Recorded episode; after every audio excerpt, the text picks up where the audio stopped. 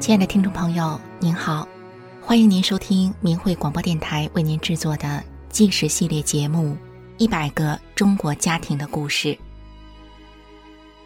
有这样一群平凡的人，他们就生活在你我之中，遍布在社会的各个阶层与行业。面对生活，他们真诚；面对名利，他们淡泊。但是这群人又如此的不平凡，因为他们所经历的曲折和磨难，远远超过一般人的想象。在一百个中国家庭的故事系列节目中，我们将为您讲述他们的人生经历，一起从他们的所言、所行和所遭遇的一切中，去体会他们不平凡的人生。今天我们讲述的是回不去的。我的家。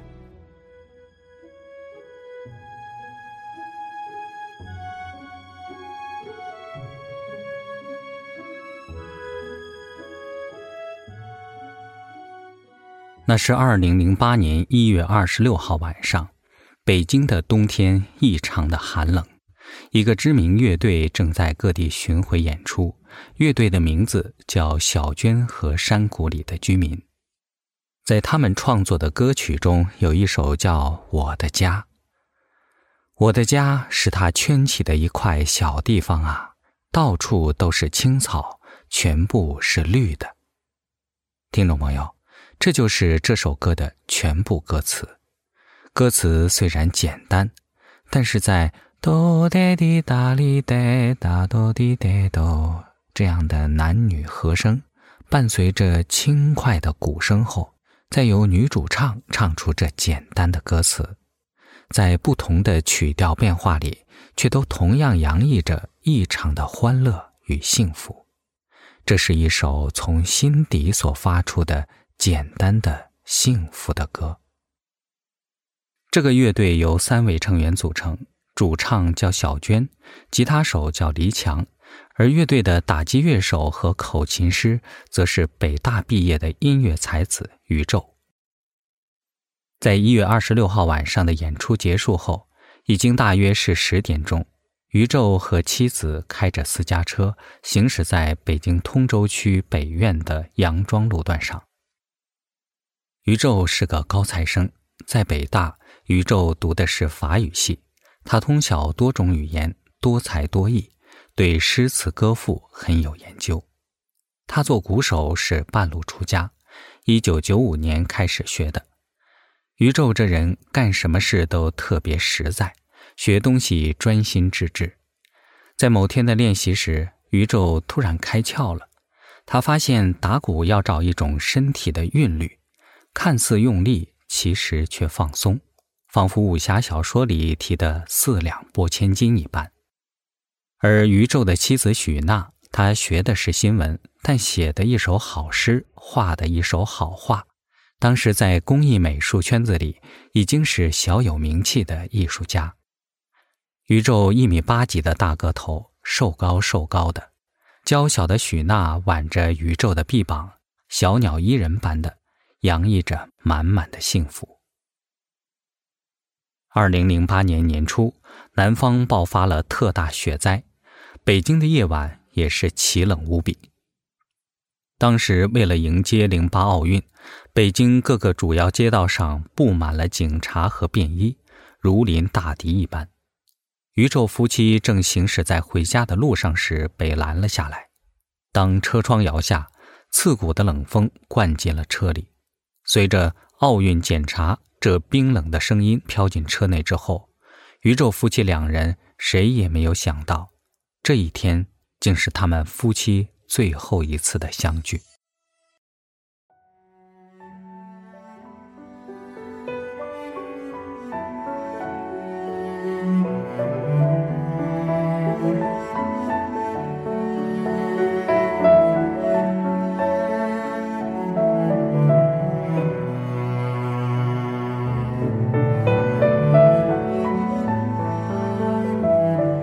宇宙常说自己要笨鸟先飞，然而他人可一点都不笨呐。一九六六年出生于东北松原，宇宙十一岁时，全家搬到了长春市农安县。一九八五年，宇宙考上了北京大学，他是他们县里那一年的文科状元。而许娜在长春出生，他们俩是道地的老乡。宇宙与许娜相识相恋了。多才多艺的宇宙为人幽默，人缘也特别好。家里时常会来一大帮朋友，特别热闹。朋友们说，日常生活中看似不苟言笑的宇宙，干什么事情都特实在，像个哲学家。可绝对幽默，总是出其不意的带给人心暖暖的快乐。许娜喜爱画画，宇宙经常看着创作中的许娜。许娜画的静物和风景。总带有超凡和灵动的韵味。而在一九九五年，一个看似偶然的机会，让他们夫妻接触到法轮功。未及三十岁，风华正茂的宇宙夫妻俩同时开始了法轮大法修炼。他们在真善忍的实践中，更加的相知与相惜。这段岁月清静而美好。随着修炼，宇宙认识到，好的艺术家不是为求名利表现自己，而应无私无我，把纯真美好带给听众。他努力在表演中把自己忘掉，好让自己能达到人骨合一的境界。同时，他也用心钻研乐器演奏。他把非洲的手鼓和西洋的架子鼓结合起来，打出的节奏别具一格。他还琢磨出很多办法模拟自然的声音，在舞台上的宇宙特别忙碌。他时而诚挚的吟唱，时而吹奏口琴，琴声似山中流出的清泉；又时而在鼓手的那方寸之地，魔法般变出不同的鼓声，或清风扑面，或流水潺潺，或浪花拍岸，或如电闪雷鸣。而妻子许娜也在修炼中明确地提升了自己的艺术能力。一九九七年，他的作品作为得奖作品参加了文化部的中国艺术大展。一九九八年，他也在中国青年油画展中荣获嘉奖。美术界的行家们品评说，他的画笔法纯熟，色彩质朴。从画中淡雅的野花、青青的草原和宁静灯光下的书桌中，能够感受到作者心中那份美好和平静。很多人都赞叹许娜的艺术天赋，但是许娜总是很认真地说：“是因为修炼之后，整个身心都变得很纯很正，她创作出来的东西，人们才觉得有内涵。”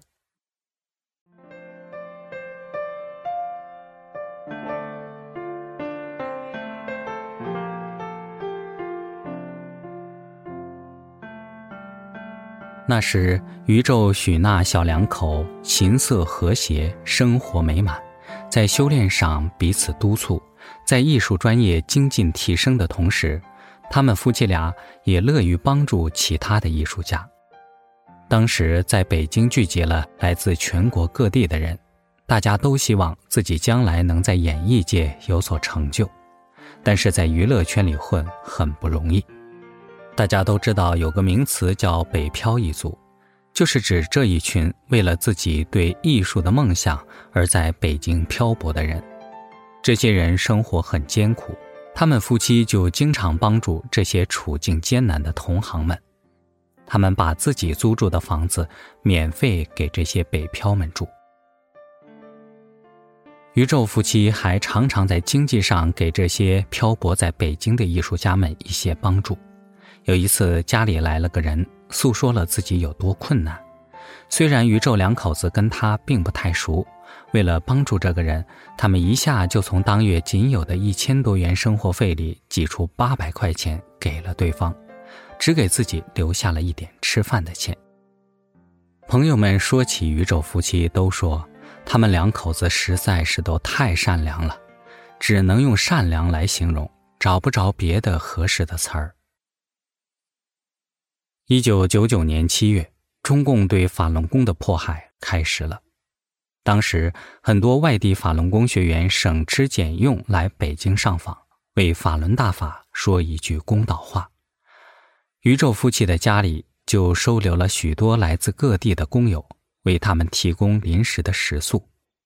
许娜每日除了给大家预备饭菜外，还在冰柜里放上许多雪糕给大家解暑。那段时间的北京特别热，当时上访的学员很多，来来往往。宇宙夫妻家里经常住着三四十名法轮功学员。一九九九年八月，宇宙夫妻因为和法轮功学员一块儿练功和聚会，被警察抓走，经历了严刑逼供，他们夫妻都坚忍地挺了过来，十五天后被释放了。然而，对他夫妻俩的迫害并没有结束。二零零一年，许娜因为把自己的住处借给外地来北京的法轮功学员居住，被中共判刑五年。这对幸福的小夫妻就这样被监狱冰冷的隔断了。在监狱外头，宇宙依然在舞台上努力的忘记自我，依然努力的把纯真美好带给听众。他的鼓声依然流淌着清泉，拂过清风。而当思念与痛苦降临的片刻中，宇宙一个人默默的承受。而在监狱里头，许娜则正经历着严酷的折磨。许娜被关进了北京女子监狱。进监狱的第一天，监狱就给她分配了。一般犯人一年后才能完成的工作量，他一天得做六百双拖鞋的鞋帮子，而且每天只让许娜睡四个小时。这是一种被称为“熬鹰”的折磨方式：白天让人大量的劳动，夜里又长期让人睡眠不足。再坚强的人都可能在这样长期的煎熬之中承受不住。然而，承受着煎熬。瘦弱的许娜在劳累忙碌之余，对待每个人还是一样的好，即便是迫害她的狱警，或是派来负责包夹她的犯人，她都是一样善意的对待。一段时间之后，人们都感受到许娜与众不同的这份善良，甚至私下里都想帮帮她。监狱的生活条件十分艰苦，伙食很差。犯人不得不从监狱开的商店高价买一些补充食品，这被犯人们称作采买。许娜被剥夺了采买的权利，而那些被许娜感动的人们，在自己采买了速食面后，经常会背着狱警分给许娜一半，而许娜每次都会挑起一两根面条来，一边夸赞着好吃。一边把面条推还给同样也是面黄肌瘦的难友们。逐渐的，人们从许娜的行为里感受到了法轮大法的美好。监狱的头子们发现许娜有改变别人的能力，能够让所有和她相处的人都越变越好，这令监狱很惊愕，同时也头痛不已。监狱决定让许娜调换监区，在陌生的新环境里继续折磨许娜。于是许娜就被辗转进了许多不同的监区。然而每次当许娜被调离原来的监区时，那个监区的犯人们都已经舍不得许娜，哭着为她送别。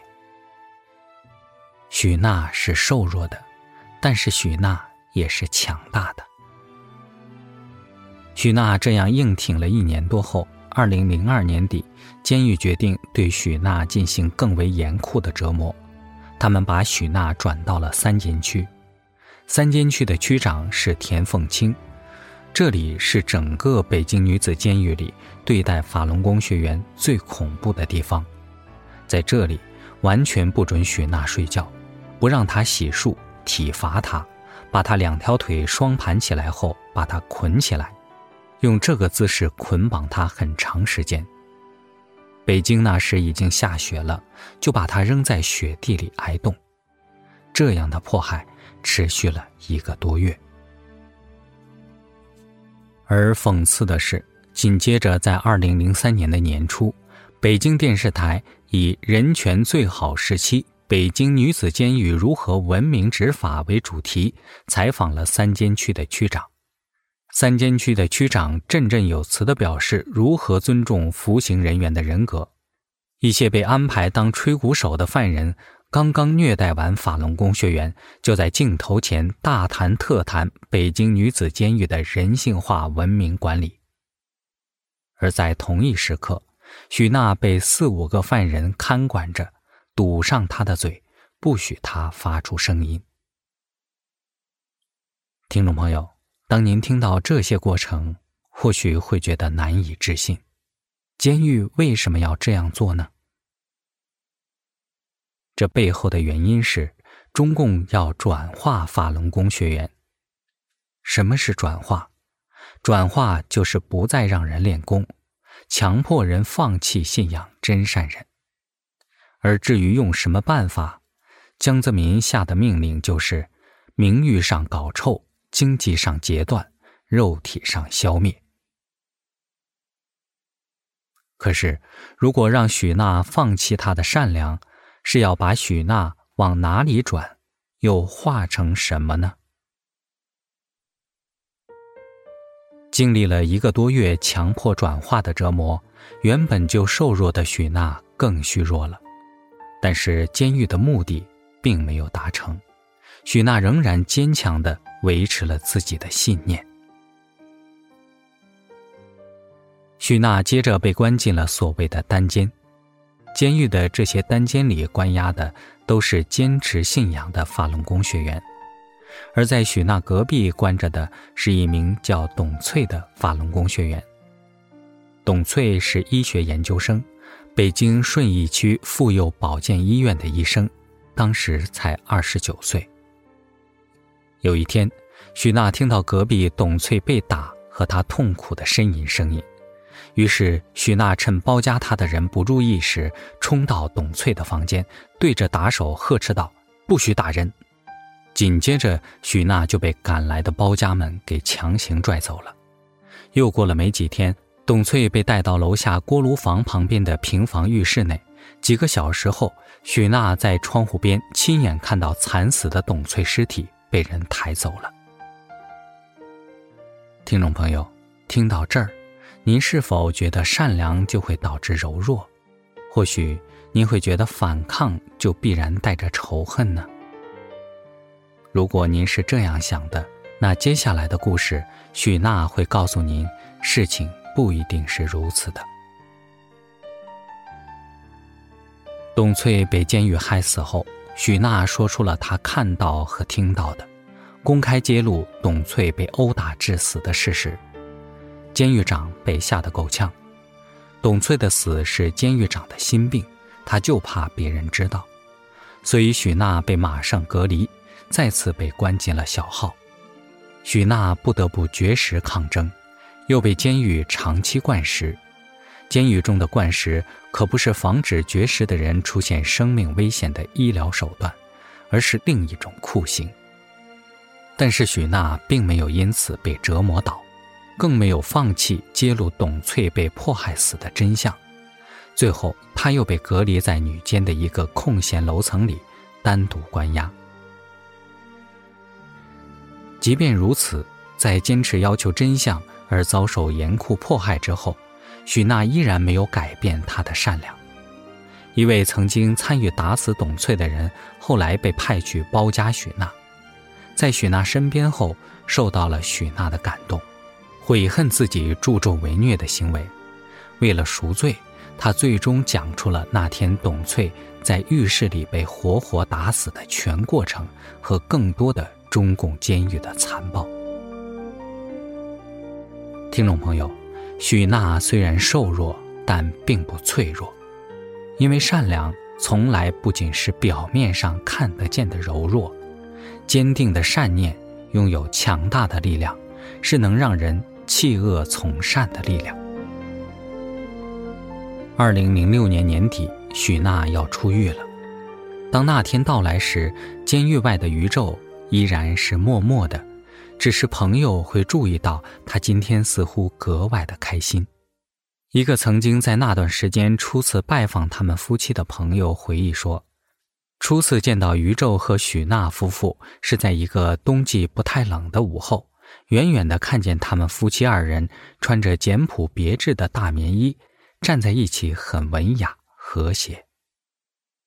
这位朋友说，许娜当时人还很瘦弱，但眼睛却很亮，很有神。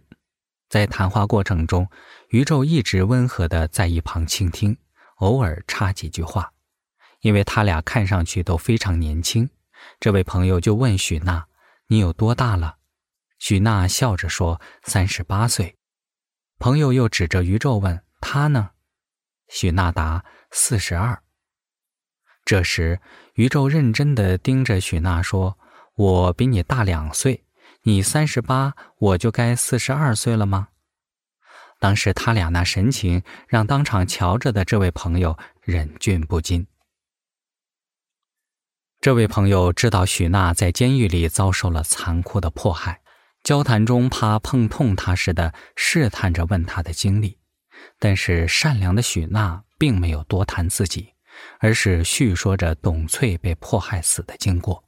还有监狱里其他同样遭受着迫害的法轮功学员们。至于宇宙，那天他谈到的也不是自己，他谈的最多的是他的老岳父许娜的父亲。因为监狱为了折磨许娜和他的家人，经常长期的不让许娜家人得到女儿的任何音信，所以许娜的父亲，一位文联画家。在漫长的痛苦煎熬中，一直担心许娜会被迫害死，老人的心是紧缩着度日的。宇宙对许娜说：“你被关的五年，你父母痛苦的不行，他们也不容易。”这对心里总是装着别人的良善夫妻，在五年后终于相聚了，消失的幸福又再度回来。才华洋溢的小两口开始绽放着他们的光芒。二零零七年，宇宙所在的乐队小娟和山谷里的居民和国际著名音乐频道 Channel V 签约，而且他们乐队被誉为二零零七年不能错过的民谣组合。他们的歌声被称为二零零七年最温暖的声音。而许娜则被中央美术学院油画系免试录取为研究生。并在2007年以优秀作品奖入选首届中国青年百人油画展。许娜以前的作品之前就让台湾一位画商收购一空，现在她的一幅油画作品在香港售价要几万元。只是让人悲伤的是，这些幸福竟只有短短的一年。2008年1月26号晚上。这对夫妻在开车回家的路上就被警察以奥运检查为名拦下。当发现宇宙夫妻是法轮功学员后，当场就把两人抓到了通州区看守所。十一天以后，也就是二月六号，正好是大年三十儿，宇宙在北京的家人接到通知，当家属赶到北京清河急救中心时。只看见宇宙的尸体被白色的单子覆盖着，面部还戴着呼吸罩，腿部已经冰凉。这一次，阻隔这对善良夫妻的已不再是监狱，生死两隔的小两口再也无法相聚了。宇宙从被抓到通州区看守所到去世，才只有短短的十一天。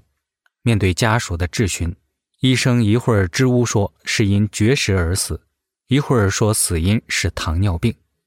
为掩盖罪行，看守所逼迫家属同意立即火化遗体，否则就以闹事的罪名围起来。可宇宙的亲人坚决不同意火化，并要求尸检。通过父母请的律师，许娜也终于得知了丈夫宇宙的死讯。即便许娜自己仍在被关押中，她依然没有屈服，要求知道真相。许娜把宇宙被迫害致死的案情向检察院申诉，要求必须追究法律责任，并要求为宇宙办理后事的权利。但是中共最后仍连丧事都不让许娜参加。二零零八年年底，许娜被判刑三年。一直到今天，中共仍然持续的对许娜进行不同的迫害。在二零二零年七月十九日，许娜被北京顺义区空港派出所警察带着国保人员绑架。截止到二零二零年年底，许娜依然下落不明。这么多年过去了，宇宙的尸体依然躺在冰柜里，等待着真相大白。等待着罪人伏法那天的到来。听众朋友，零八年的那场南方大雪是一场异常的大雪，异常的大雪冰封了人们惯有的一切，进而对世界产生了困惑。今天，关于宇宙与许娜这对璧人悲泣的故事，是不是也让您因此有了些感伤？但是，我们猜想。不论宇宙或是许娜，他们都会希望您在他们的故事中，不仅看见悲戚，还看到了对善良坚持的力量，以及对真相坚持的勇气。乌云不会总遮了天，当冰雪大地重现绿意，当青天再临时，希望那时，我们每个人都能无愧于心。